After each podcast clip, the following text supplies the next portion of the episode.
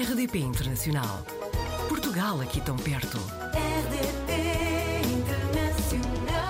Hoje vamos apanhar o Gonçalo Doroté Cevada no Luxemburgo. O Gonçalo trabalha com tributação, fiscalidade internacional na Deloitte e contou-nos que é apaixonado por política. Tem, aliás, um podcast chamado Só Neste País. Gonçalo, seja muito bem-vindo à RDP Internacional. Muito obrigado, Joana. E sabemos que antes do Luxemburgo também esteve em Londres, Madrid, durante a faculdade também viveu em São Francisco, Barcelona, Florianópolis, sempre teve este bichinho de sair de Portugal?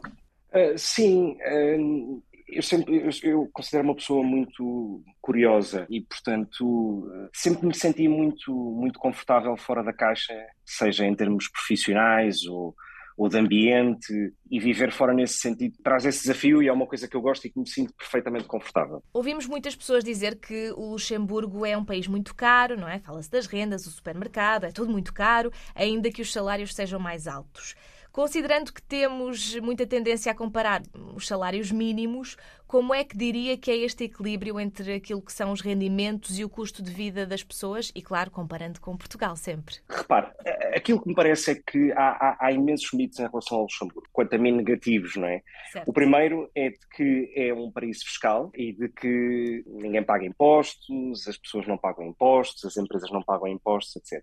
E isso, de facto, está muito longe da realidade, não é de todo o caso. Aquilo que existe no Luxemburgo é de facto um modelo de Estado Social em que, digamos que quando recebemos o nosso salário líquido na nossa conta bancária, descontado de impostos, etc., não vamos voltar a precisar de gastar seguros de saúde privados, etc., porque de facto aquilo que pagamos em impostos traduz-se de maneira muito imediata em serviços sociais. Eu dou um exemplo. Eu, se precisar, vamos imaginar, de ir ao dentista, o que é que, o que, é que isto significa? Significa que eu vou ter que pagar a consulta, uhum. vamos imaginar 100 euros, e de maneira quase cronometrada, 15 dias depois recebo 90 euros na minha conta. Ou seja, o Estado financia 90% o custo, os custos de saúde dos utentes e não do prestador de serviços.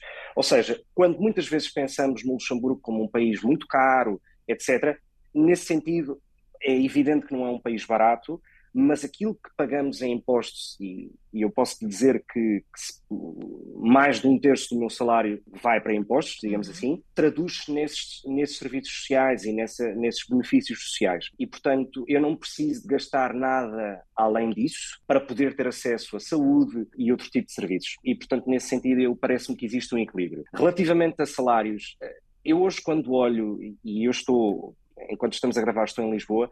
Eu hoje, quando olho para o preço de, enfim, de um cabaz de, de, comida num supermercado em Portugal ou no Luxemburgo, eu confesso que começo a ter alguma dificuldade em encontrar diferenças de preço, porque o custo de vida no Luxemburgo é evidente que é alto, mas quando olhamos para a proporção dos salários que se pagam naquele país versus Portugal, ficaria surpreendida com, com a possibilidade que tem em poupar muito mais no Luxemburgo do que em Portugal. Uh, e apesar de tudo, eu acho que muitas vezes a conta que se faz é quanto é que se ganha, e eu acho que o exercício também deveria ser quanto é que se poupa, porque no fundo a métrica, parte da métrica deve ser essa também. De resto, como é que é viver no Luxemburgo? Uh, olha, viver no Luxemburgo é, é fácil, é, é provavelmente o sítio mais fácil e previsível onde já, onde já vivi não há surpresas em, em, grande coisa. Tem um lado positivo que é uh, a qualidade de vida é de facto muito boa, eu fui pai recentemente e, e, portanto, posso dizer que, em termos de benefícios, de apoio, ter filhos, a constituir família, etc., são de facto muito generosos e isso também lá está, resulta dos impostos que se pagam, mas tem um lado, quiçá, mais aborrecido, tem que ver com, uh, por exemplo, quando olhamos para o panorama da oferta cultural que existe no Luxemburgo, é, eu diria que é pobre, sobretudo quando comparo com Madrid ou, ou com Londres, ou mesmo com Lisboa, ou seja, cidades onde vivi, é, é de facto pobre. Uh, a oferta eh, de museus é muito limitada, um, ehm, o tipo de exposições que se faz uh, ou que se selecionam para fazer são, são um tanto, enfim, aborrecidas e, portanto, não tem grande oferta cultural nesse sentido. Um, ehm, mas, de resto, é um país agradável, simpático, muito pouco hostil, no sentido de, em relação aos imigrantes ou estrangeiros, etc., porque de facto vive de mão de obra estrangeira e, portanto, nesse sentido é fácil. Mas pronto, enfim, uh, tem, tem sempre um lado negativo. Eu apontaria, muitas, muitas pessoas apontam a questão do tempo. Eu confesso que o tempo a mim é uma coisa que me afeta pouco e acho que isso também é uma sorte. E portanto, a comida também, porque lá está, se tiver saudades de comer um bacalhau, provavelmente não há cidade na Europa mais fácil de encontrar restaurantes portugueses do que no Luxemburgo, do que na cidade de Luxemburgo. Uh, e, portanto, eu diria que tem que ver com essa falta de oferta cultural diversificada, como o ponto mais negativo de, de, viver no Luxemburgo. Gonçalo, eu acho que qualquer pessoa que tenha estado a ouvir até agora já percebeu que existe uma consciência social da sua parte, económica também e política. Contou-nos que é apaixonado por este tema e tem este podcast que me despertou muita curiosidade, o Só Neste País. Eu tenho aqui alguma ideia do que será, mas, mas pode-me explicar porque é que escolheram este nome? Olha, a razão, enfim, há dois motivos. Nós, nós começámos, na altura, eu, João Albuquerque e a Filipa Brigola, começámos este podcast no, há praticamente um ano, em janeiro de, deste ano, 2022. E, e havia algo em comum entre os três, que era vivíamos os três fora de Portugal. E, portanto, dizer só neste país teria piada, porque de facto nenhum de nós vivia em Portugal. Depois, por outro lado, gostamos muito de música e não deixa de ser uma expressão muito, muito portuguesa. Isto só acontece neste país, ou Uh, isto só visto neste país. E, portanto, uh, foi, foi um pouco a combinação desse, desses três motivos. Entretanto, a Flipa, por motivos profissionais, saiu do podcast e em setembro fizemos uh, o convite à Kátia Gonçalves, que aceitou, e enfim, é uma coisa, é, eu acho que é uma coisa que posso dizer que é comum aos três, é que temos muito gozo todas as semanas quando gravamos cada episódio, apesar das discussões e das diferenças de opinião ou, ou da forma como cada um vê o mundo, no final do dia é uma coisa que fazemos de maneira com muito prazer, portanto não, não há nenhum tipo de custo ou de sacrifício ali, ali no meio. Acha que é mais importante, e quando temos visões de política mesmo muito diferentes, acha que é mais importante aquilo que nos une do que aquilo que nos separa? Uh, sim, uh, e não tem que ver só com isso, tem que ver com. Repare, nos últimos anos, eu diria talvez na última década, no, no pós-crise financeira, e de tal maneira se agudizou nos anos seguintes, está, ficou criado, e as redes sociais também contribuíram, ou têm contribuído muito para isso, existe uma espécie de ambiente de trincheira, em que cada um vive na sua e pensamos que, de facto, a nossa opinião é a única que é válida e que deve ser, digamos, propagada o mais possível. E isso tem que ver, muitas vezes, com o facto de, de nos rodearmos de pessoas, nesse, nessa tal lógica da zona de conforto, mais uma vez, de rodearmos de pessoas que concordam connosco, que pensam como nós, que fazem o mesmo tipo de programas que nós, que leem os mesmos artigos, os mesmos jornais, os mesmos livros. E, portanto, a ideia do podcast é precisamente, sendo aliás um podcast amador, é precisamente criar essa mensagem de que, apesar de existirem diferenças de opinião sobre uh, os mais diversos assuntos, e em alguns discordamos, noutros concordamos, e eu acho que isso é normal, não ter essa visão de trincheira, eu acho que é uma coisa positiva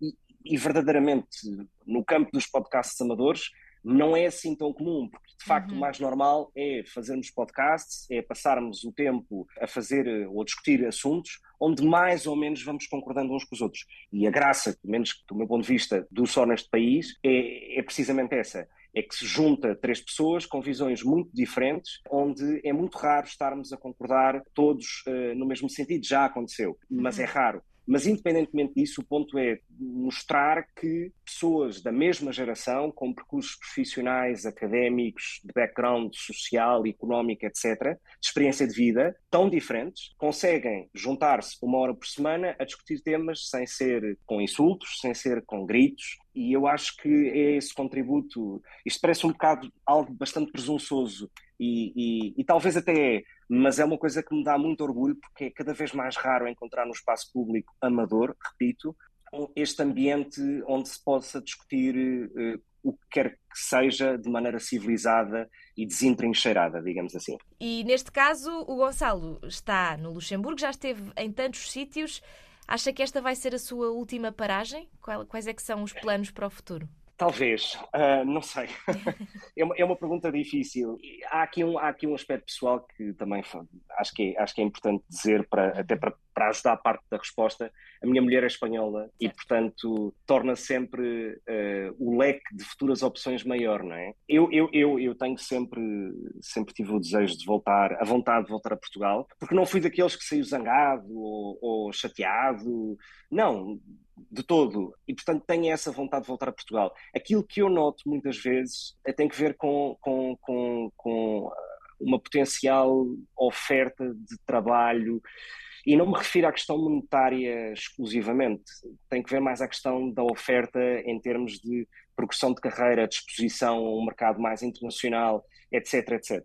Um, e, e, nesse sentido, há um lado que sempre que a terra em Lisboa diz-me hum, gostava de já não ter bilhete de regresso, neste caso ao Luxemburgo, mas podia ser outro sítio qualquer. Mas a verdade é que, é que depois, passado uns dias cá, também penso, hum, mas também me sinto um bocado peixe fora d'água aqui. Apesar de tudo, já são quase 10 anos fora e à medida que passa o tempo, torna-se cada vez mais difícil regressar. Quanto a outros destinos, é uma coisa que eu não que eu não coloco de parte de todo. E aliás, essa é uma das grandes vantagens de ser cidadão uh, da União Europeia, é uhum. é que hoje podemos estar no Luxemburgo e amanhã podemos estar na Polónia ou enfim, ou em Itália, ou qualquer outro sítio uh, da União Europeia, e eu acho que essa riqueza na mobilidade não só nos torna pessoas mais completas, mas, mas profissionais muito mais uh, adaptados às mudanças cada vez mais disruptivas que assistimos no mundo, não é? Uh, e portanto nunca coloco de parte mudar para outro sítio. Mas para já estou bastante feliz Uh, no Luxemburgo. Que seja porque mudou para outro destino ou porque eu sinto que tem muito para contar e nós vamos gostar de o ouvir novamente, eu diria que daqui a uns tempos poderíamos combinar já conversar outra vez, pode ser? Parece-me uma excelente ideia. Muito bem, então fica combinado. Obrigada, Gonçalo, e até breve. Muito obrigado, Joana. Portugal ao alcance de um clique. rdp.internacional.rtp.pt RDP Internacional. Portugal aqui tão perto.